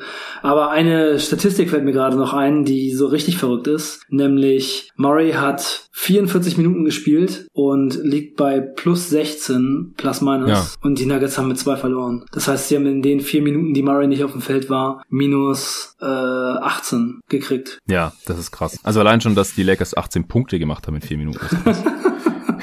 Und dann äh, haben die Nuggets keine gemacht oder was? Oder 20 zu 2 oder so. Ja. Ja, das ist krass. Die, klar, Murray ist nicht für die gesamte Offense und Defense der Nuggets zuständig, aber wenn man diese Statistik sieht, dann könnte man fast äh, davon ausgehen. Ich kann gerade noch mal gucken. Ich habe ja mal dieses äh, NBA Viz. Ja, die das habe ich auch Zeit, mal offen. Wo, wo Murray nicht drauf war. Ja, es war ähm, im ersten Viertel eine ganz kurze Phase. Ganz kurz, ja im das war nur zweiten so Viertel, Stints. genau in der Mitte des zweiten Viertels und ja. dann nochmal Ende drittes Viertel. Und das ja. hat dann gereicht für 18 Punkte plus. Eieiei. Ja, das waren wahrscheinlich zweimal anderthalb Minuten und dann eine Minute. Was waren vier Minuten, richtig? Ja. Und in diesen drei Breaks haben die Lakers die Nuggets mit 18 ausgescored irgendwie. Ja, klar, das wird sich so wahrscheinlich nicht wiederholen, aber unterstreicht halt nochmal die Wichtigkeit von Murray mal zumindest. Ja, also Porter. Jr. ist auf jeden Fall in allen drei Phasen, wo Murray nicht drauf war, auf dem Feld gewesen. Ähm, der war auf jeden Fall daran beteiligt. Craig auch? Nee, leider nicht. Ja, das sind, das sind wahrscheinlich die, Harris war wahrscheinlich drauf, weil der hat minus 14 im Game, wie gesagt. Also das sind wahrscheinlich ähm, die Spiele, die halt einen negativen Wert jetzt haben beim On-Off-Wert. Ja, Harris waren zwei drauf, genau. Naja, Murray war auf jeden Fall ganz gut und wenn er nicht drauf war, lief es nicht so gut. Ja. ja, nee, wie gesagt, ich bleib bei meinem Tipp. Ich kann mir weiterhin vorstellen, dass die Nuggets irgendwie so ein Game rausholen können, wenn äh, die Lakers offensiv nicht hoch konzentriert sind oder solange halt nur in Anführungsstrichen AD ein gutes Spiel hat. Ähm, und ja, aber ansonsten lief es eigentlich jetzt gar nicht so schlecht für die Lakers. 18 von 19 von ihren Freiwürfen getroffen, 13 ihrer 36 Dreier, das sind 36 Prozent bei gutem Volumen. Nee, kann mir schon vorstellen, dass die Nuggets noch eins klauen. Bist du immer noch bei Nuggets in, äh, bei Lakers in 6? Ja, ich kann mir das immer noch vorstellen, ja. Also ich okay. fand das schon vielversprechend hier. Und äh, wie gesagt, das, das Ding muss man eigentlich gewinnen, aber ähm, also wie das Spiel gelaufen ist, sehe ich nicht, dass die Nuggets hier fundamental unterlegen sind oder in manchen Bereichen einfach keine Antworten haben. Also das sieht für mich alles so ganz, ähm, ganz gut aus und ja, das, äh, das ist möglich. Okay, ich bin extrem gespannt auf den weiteren Verlauf der Serie, aber ich würde sagen, wir lassen es jetzt dabei. Ja. Und quatschen noch ein bisschen über Houston. Kannst vielleicht selber noch mal kurz zusammenfassen, wie du das Team gesehen hast und warum es aus deiner Sicht jetzt in den Playoffs hier nichts geworden ist. Also erste Runde war ja schon schwierig gegen die Thunder, sieben Spiele gebraucht, Harden, Game-Saving Block. Ihr kennt die Story, habe ich hier in jeden Tag NBA ja auch schon nacherzählt. Und in der zweiten Runde gegen die Lakers, das war ja dann gar nichts. Ja, also erstmal muss ich sagen, dass äh, ich es so ein bisschen schade finde, dass immer wieder bei Twitter gesagt wird, ich hätte die Houston Rockets als unschlagbar dargestellt und gesagt, äh, das ist das Team, das also mittlerweile hat sich das glaube ich so ein bisschen verselbstständigt, als hätte ich gesagt, das ist das beste Team aller Zeiten und schlagbar werden auf jeden Fall Champion. Das habe ich nie so gesagt. Im Grunde genommen ging es bei den ganzen Sachen, die ich über die Rockets geschrieben habe, noch nicht mal allein um die Rockets. Also das finde ich auch schon so ein bisschen schade. Ich habe mich dann vielleicht auch nicht so ganz klar genug ausgedrückt. Mir ging es vor allem darum, dass ein Team diesen äh, extremen Small Ball einfach mal spielt und dass sie mhm. einfach äh, dieses ganz neue Ding machen. Und was meine Aussage, meine Grundaussage eben dazu war, also ich habe auf jeden Fall die Rockets dafür abgefeiert, dass es funktioniert ähm, weil ich das einfach sehr interessant finde und auch äh, schon viele positive Dinge gesehen habe.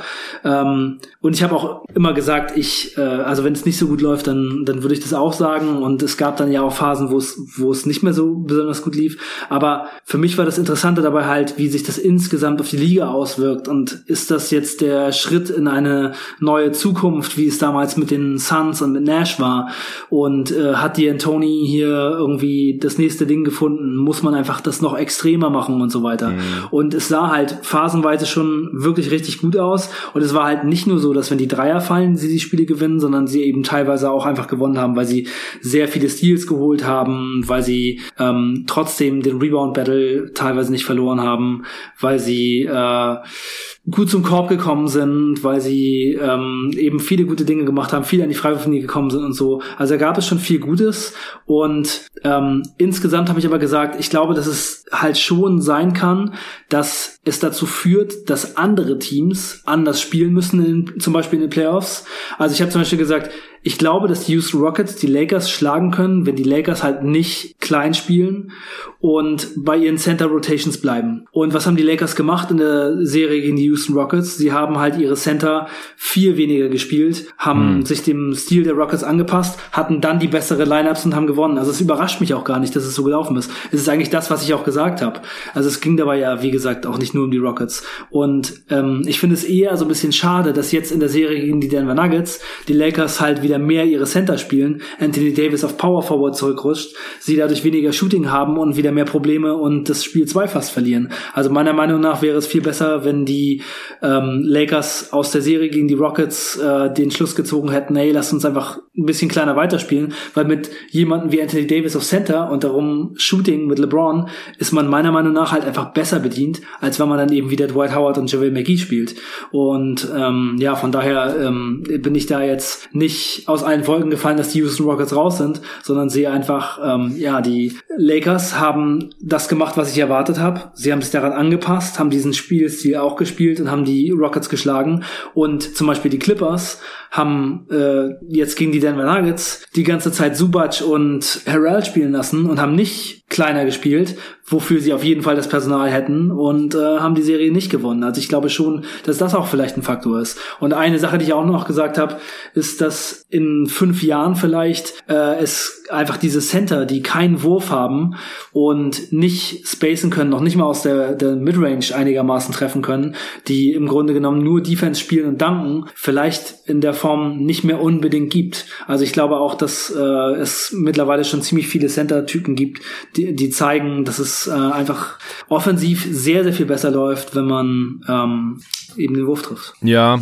Okay, äh, kann ich alles zu einem sehr großen Grad nachvollziehen. Ich denke, und ich glaube, da haben wir auch im letzten Podcast drüber gesprochen, oder? Welche Bigs jetzt gerade noch in den Conference Finals sind, dass es einfach ähm, sehr vielfältig ist. Ja. ja. mit Adebayo noch einen drin, der zumindest bisher noch keine Dreier nimmt, aber ich glaube, das war auch in dem Pod, den wir im Letz letzten Mal schon angesprochen haben mit Zach Lowe, dass Duncan Robinson gesagt hat, dass der bestimmt bald anfängt, Dreier zu nehmen, dass er die eigentlich schon gut trifft im Training und so.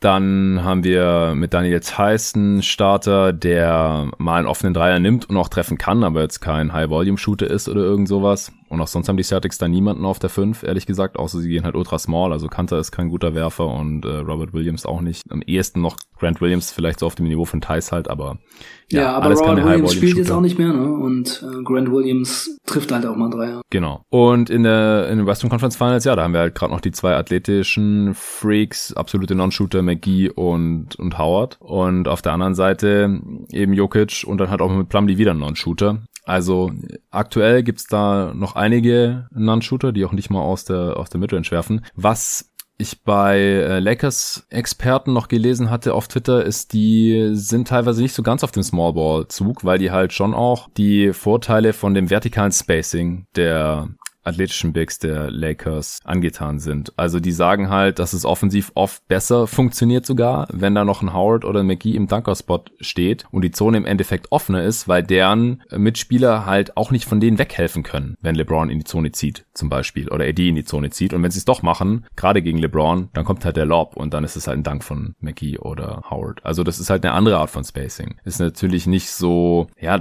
nicht so offensichtlich auch fürs Auge wahrscheinlich, weil halt immer doch noch irgendeiner da in der Zone rumsteht mit Defender oder nahe der Zone. Aber ist halt auch ein, kann auch ein effektives Spacing sein. Und ich glaube, dass es defensiv ähm, im Schnitt zumindest besser funktioniert. Es sei denn, man will alles switchen, aber das machen die Lakers ja normalerweise auch nicht. Das ist ja eigentlich auch nicht von der Hand zu weisen. Und beim Rebounding, klar, also Körperlichkeit zählt halt schon auch noch was in der NBA. Also ich habe gerade auch mal geschaut, zum Beispiel jetzt in den Playoffs haben die Lakers ähm, die zweitbeste defensive Zweierquote aller Teams nach den Celtics interessanterweise äh, mit 49 Prozent.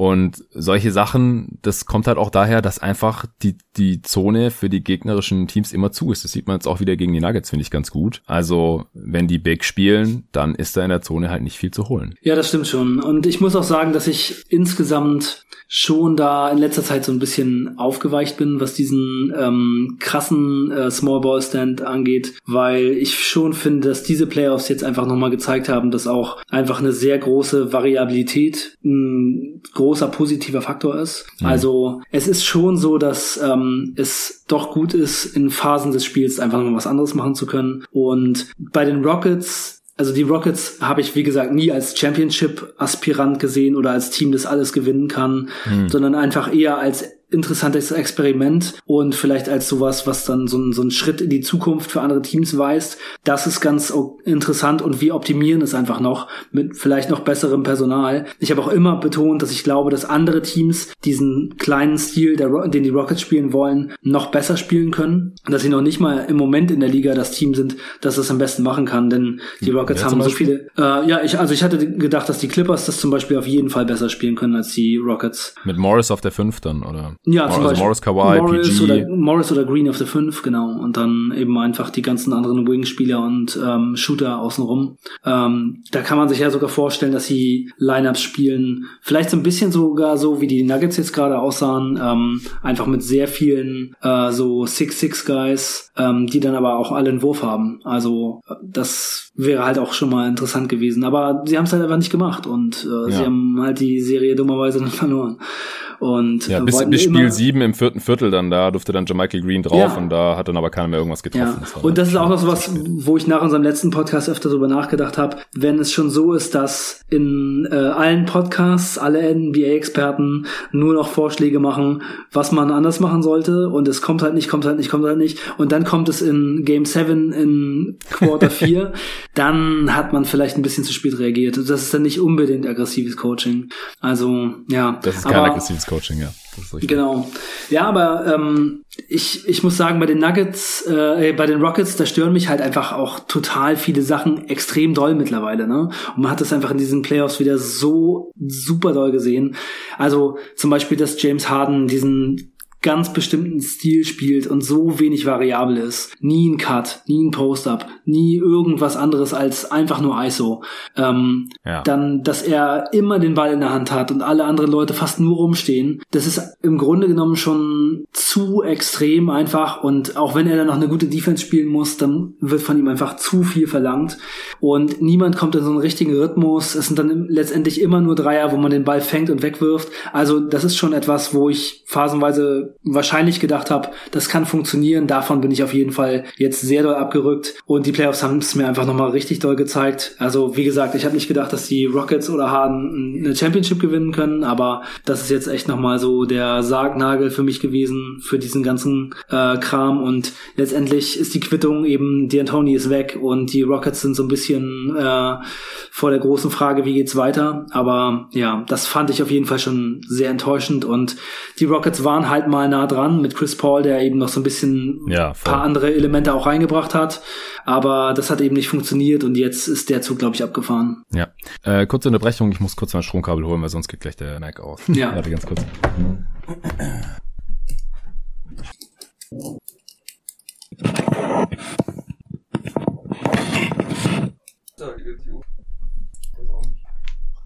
neulich. Egal. Ich bin da neulich hin, weil ich und dann war ich dort, eigentlich kurz vor 10 oder sowas.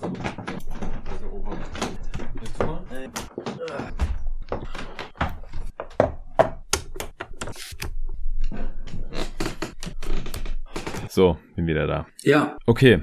Ähm, weißt du noch, was dein letzter Satz war? nee, ich weiß es nicht mehr, aber ähm, ich könnte noch eine Sache, eine Sache zu den Rockets auf jeden Fall anbringen. Ja, also ich, äh, die Stimme ich irgendwie ausreden lassen. Warte, ich unter, nee, da muss ich auf, ich, jetzt hätte ich kurz reinhören können. Egal, ich zähle an und dann kannst du das noch anfügen, es wird schon passen. Ja. Drei, zwei, eins. Ja, und eine Sache vielleicht noch so ein bisschen zur Ehrenrettung der Houston Rockets. Also sie sind auf jeden Fall hart gebeutelt gewesen. Also angeblich haben ja James Harden und Russell Westbrook beide Corona gehabt. Und Ja. Russell Westbrook ist halt Wo gar, bei, Harden ist es, äh, da weiß man nicht so genau. ja, Der ist genau, einfach das später halt- angereist und es ja. wurde nie äh, offiziell Angeblich, bestätigt, vielleicht war er auch noch ein bisschen in einem Stripclub, kann auch sein. Wahrscheinlich. Ja. Aber sie sind auf jeden Fall auch nie in die Form gekommen, die sie ähm, so insgesamt als Team hatten, als es so ganz gut lief mit dem Small Ball und besonders Russell Westbrook. Also ich meine, jeder weiß, der hier irgendwie regelmäßig zuhört, dass ich Russell Westbrook nicht so besonders geil finde generell in seiner Karriere, aber er hatte auf jeden Fall eine verrückte Phase im, mit der, in der Small Ball Zeit und es lief echt gut bei ihm. Und er hat seine Freiwürfe wieder getroffen und er ist hart zum Korb gegangen und er hat echt ein paar Teams richtig, richtig doll bestraft und davon war ja nichts zu sehen jetzt. Ähm, also zum Beispiel in der Serie gegen die Lakers hat er 42 Prozent aus dem Feld getroffen, 25 Prozent Dreier und 53,8 Prozent Freiwürfe. Also er war im Grunde genommen wieder auf seinem schlechten Level, das er leider manchmal so hat und wo nichts geht und Er war ähm, auch einfach nicht fit mit seiner Oberschenkelverletzung. ja, genau. Die Oberschenkelverletzung auch noch dazu. Und er hat in ähm, fünf Spielen 21 Turnover gemacht, Harden in fünf Spielen 23 Turnover. Also da ging echt nicht so besonders viel zusammen. Und es war dann halt auch schon eigentlich fast vor der Serie klar gegen die Lakers, dass das hier nichts werden kann. Also für mich ist das jetzt keine ähm, kein Abgesang auf Small Ball an sich, sondern das hat jetzt hier nicht funktioniert mit diesem Team nicht, mit diesen ganzen Einschränkungen und diesem äh, sehr ähm, also im Grunde genommen ist es ja bei den Rockets so, wenn man sich in Spiel 1 auf die Rockets einstellt und einen guten Plan hat, dann braucht man den eigentlich nicht mehr wirklich verändern, weil die Rockets machen dann eben auch nicht so viel anders. Und dann haben die Lakers eben spät Harden immer gedoppelt und das hat eben dazu geführt, dass nicht so besonders viel ging. Er hat gut getroffen, seine Quoten sind alle top, fast, also sogar besser als in der Re- Regular Season, aber eben Ja. weniger Punkte, weniger Impact, ähm, insgesamt weniger einfach das Spiel in die Hand genommen und alle warten dann darauf, dass Harden einfach auch mal in der Playoff-Serie explodiert, dominiert, äh, 50 Punkte rausknallt und es kommt nicht. Und ich glaube, es liegt halt auch viel am Stil und ja, es ist schade, aber diese Zeit ähm, ist jetzt einfach auch, glaube ich, mal durch. Da muss was anderes kommen. Okay, da können wir gleich noch drüber sprechen. Harden äh, noch kurz 29 Punkte, knapp 5 Rebounds und 7 Assists im Schnitt und 1,4 Steals und ein Block. Bei einem 121er Offensivrating und True Shooting von 66 Prozent. Das ist absolut elitär. Also auch die 29 Punkte pro Spiel mit einem 121er Offensivrating. Super stark. Das wäre in der Regular Season schon stark. In Playoffs ist es natürlich auch stark. Und es, man hat trotzdem halt das Gefühl gehabt, wenn man die Spiele gesehen hat, das reicht nicht. Da Nee, das muss reicht nicht. mehr kommen, Junge. Äh, Das ist schon, das ist schon hart, aber es war so. Er konnte das Spiel gefühlt nicht allein drehen und sein Team nicht tragen und Westbrook erst recht nicht. Der war einfach völlig von der Rolle. Deswegen habe ich mir da in der Serie gegen die Lakers auch wenig Sorgen gemacht. Einfach als klar war, dass er das erste Spiel fehlen wird. Äh, nee, stimmt gar nicht. Ähm, als klar war, dass er nicht fit sein wird. Sagen wir so, mit seiner Oberschenkelverletzung. Er hat ja dann fünf Spiele gemacht, aber Ja. es war einfach überhaupt nicht gut von ihm. Also äh, gar nicht mal unbedingt auch nur seine eigene Performance, sondern auch sein Impact aufs, aufs Game einfach. Wenn er nicht bei 100% ist, dann funktioniert das System so halt nicht. Und du hast jetzt gesagt, dass du meinst, es wird was anderes passieren oder es wird jetzt anders werden in Houston. Meinst du, die, die verändern irgendwas im Sommer? Also D'Antoni ist weg, aber denkst du, das hat jetzt wirklich Impact auf den Ja, Spielstil? ja. Ich hatte das schon im Podcast mit dir und Nico gehört, dass ihr so der Meinung wart, nee, das geht so ungefähr so weiter. Nee, ich glaube, es wird sich was verändern. Also ich glaube, es muss sich auch, auch was verändern. Also falls sich nichts verändert, dann wird man halt einfach nicht mehr Erfolg haben. Also ich glaube einfach, dass dieser Stil von Harden so einseitig zu spielen und nie mal Offball zu spielen, nie sich an Plays zu beteiligen, wenn er nicht den Ball in der Hand hat, ähm, nie zu cutten, äh, dass das alles einfach nicht funktioniert. Es geht aber nicht. So kann man nicht spielen. Also ich glaube wirklich mittlerweile, dass es äh, ganz eindeutig bewiesen ist, dass man so, wie die Rockets es gemacht haben, so einseitig nicht spielen kann. Also man ja. kann man kann meiner Meinung nach klein spielen und gewinnen, aber man kann nicht äh, so ähm, heliocentric James Harden immer den Ball und wenn er den Ball nicht hat, an der Dreierlinie rumstehen und zugucken. So kann man nicht spielen. Das, das geht nicht. So kann niemand eine Championship gewinnen. Würdest du das auch auf die Mavs und Luca übertragen? Ich finde, bei den Mavs und Luca ist es anders. Also ich muss sagen, dass äh, Luca immer an jedem Angriff beteiligt ist, egal ob er den Ball hat oder nicht. Und dass er auch äh, nicht, also er spielt schon Harden-like, aber es ist trotzdem so, dass man immer das Gefühl hat, es ist noch richtiger Team-Basketball. Bei den mhm. Harden ist es schon fast wie eine Karikatur davon. Also ja. bei den Rockets, da habe ich einfach also selbst als wir den, den Podcast über den Trade mit Westbrook gemacht haben, da habe ich ja schon gesagt, es darf nicht so sein, dass einer an der Dreierlinie rumsteht und die Hände in die Hosentaschen steckt. Und als es richtig gut lief, da habe ich schon äh, ja die Rockets auf jeden Fall gelobt für das, was sie machen und auch gesehen, dass es gut läuft. Und es war auch krass und sie haben die Lakers zum Beispiel in eigener Halle geschlagen und sehr überzeugend ausgesehen. Aber da habe ich auch gedacht, dass man das eigentlich anders machen muss. Und eine Sache zum Beispiel, die mich an Harden mit am meisten stört, ist, dass er körperlich nicht mehr fähig ist, den Ball einfach nur zu fangen und ihn reinzuwerfen. Er kann nicht einfach nur einen Ball fangen von jemand catch anderen. And shoot. Catch and shoot. Catch and shoot, so nennt man das. Das hat er wahrscheinlich auch schon vergessen. Er kann es einfach nicht mehr. Er muss halt immer vorher dribbeln, dribbeln, dribbeln, Step back.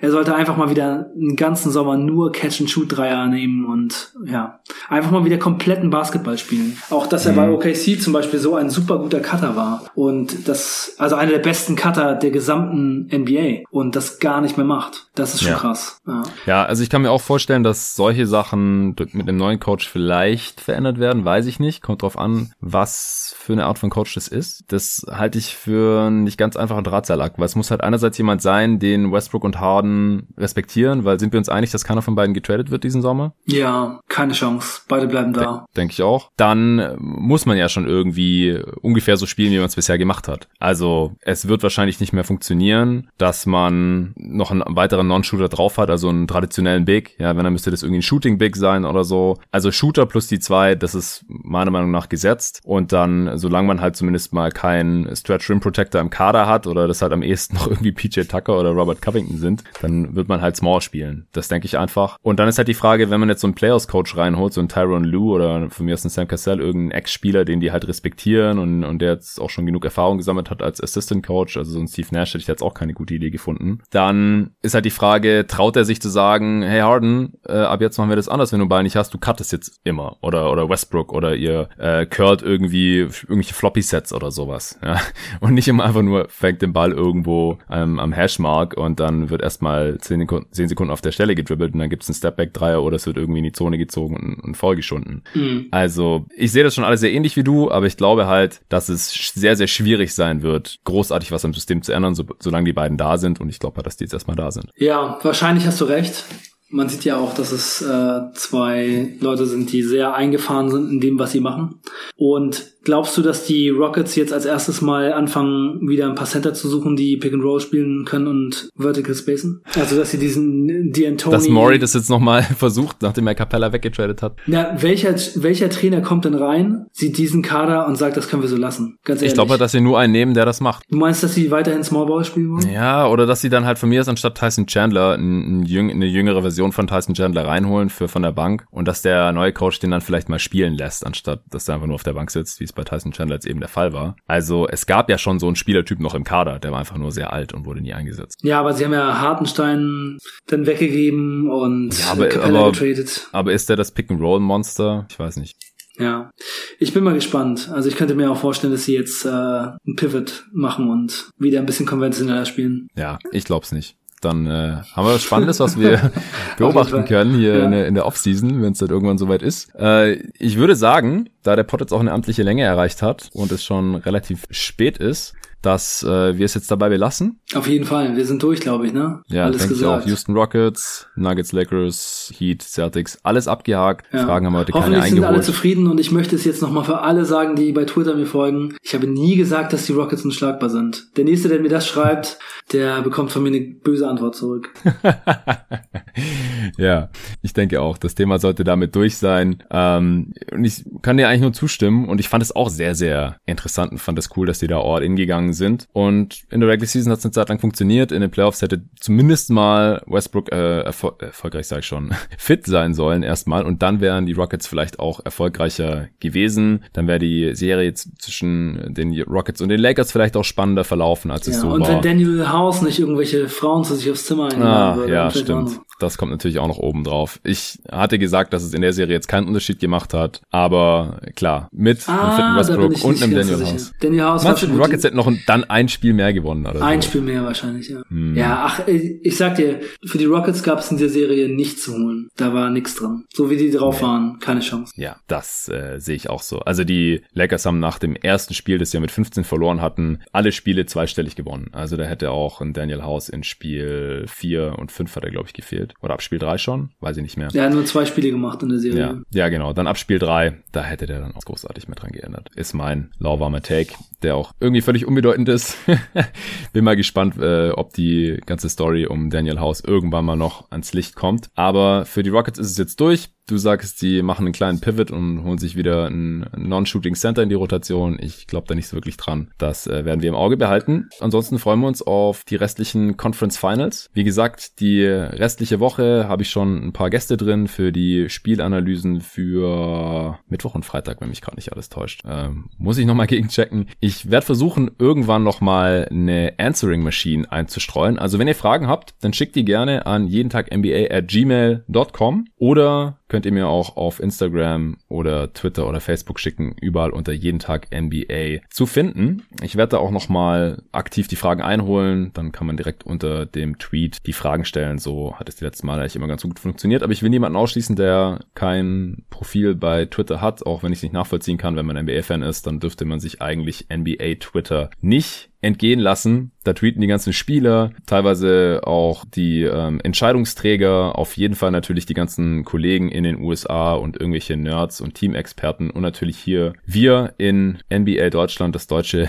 NBA Twitter. Von daher schreibt mir gerne da. Und ansonsten nochmal danke für die drei Supporter, die dazu gekommen sind und wenn ihr auch hier im Pod euch vorstellen könnt, irgendwie zu sponsern, wenn ihr ein cooles Produkt habt, Produkt habt, ein Startup habt oder in der Marketingabteilung arbeitet und ihr denkt, eure Zielgruppe Gruppe könnt ihr meinen Podcast hören und das könnte irgendwie passen, dann scheut, scheut euch auch nicht, mir zu schreiben unter jeden Tag NBA at gmail.com. Vielen Dank dir, Arne. Noch einen schönen Abend und ja, gerne. Eine, eine schöne Woche. Ich hoffe, du bist bald mal wieder dabei und vielleicht auch nicht nur im Pod, sondern dass wir dann auch bald mal wieder zocken gehen können oder NBA 2K zocken können. Das äh, haben wir am Freitag ja dann auch noch gemacht nach der Aufnahme. Sehr äh, gerne, ich, ja. Ich habe die Suns genommen. Du hast gedacht, die Miami Heat, die gewinnen gerade jedes Spiel. Und dann können natürlich auch die 8-0 Bubble Suns schlagen. Und das äh, ist dir nicht gelungen sage ich ja nur. ja, ja, ich bin das ganze Spiel hinterhergelaufen. Ich war zwischendurch mit 20 hinten. Erste Halbzeit äh, kamen schon so die Rufe von den anderen, wollte das Spiel nicht abbrechen. Aber. Ich hab's dir angeboten zur Halbzeit. Willst du das in, echt noch weiter In der Crunch-Time waren es nochmal so vier, fünf Punkte oder so. Ja, das, das war ein bisschen wie Spiel 3 gegen die Celtics. Nochmal ja. rangekommen am Ende und, und dann aber irgendwie doch nicht. Ja, so genau. Aber du hast echt nochmal spannend gemacht. Es kam mir schon bei Spiel 3, als ich es geguckt habe, so vor wie mein 2K-Game. Und man muss dazu sagen, wir haben zwölf Minuten Viertel gespielt ja, und sicher. richtig lange gezockt. Das war schon so der halbe Abend nach dem Podcast ungefähr so. Aber war nice. Ja, de dein halber Abend war das, weil du, du bist ja dann nicht irgendwann gegangen. Wir haben uns ja noch das Spiel reingezogen und äh, Nico ganz tapfer auch durchgezogen und dann halt direkt zum Bahnhof und nach Hause im Zug nach dem Game. Der war dann richtig durch. Ich glaube, der hat sich bis heute noch nicht erholt, hat er, hat er gestern nee, erzählt. Nee, nee, nee, das, ist, das dauert ein bisschen. Aber zumindest hat er ja wahrscheinlich die Möglichkeit, das äh, dann zu tun. Ja, die hat er, so viel ich weiß. Äh, er vermisst Berlin jetzt schon, hat er auf Twitter auch schon kundgetan. Und mein, mein äh, Kumpel Rufen ist noch bis morgen da. Meine Freundin kommt jetzt demnächst an, wieder hier heute Nacht noch. Und ab Ein Kommen und Gehen bei dir, Jonathan. Ja, total. Ein Kommen und Gehen der NBA und Basketball Freaks. Okay, Freunde, das war's für heute. Bis zum nächsten Mal. Ciao, Leute.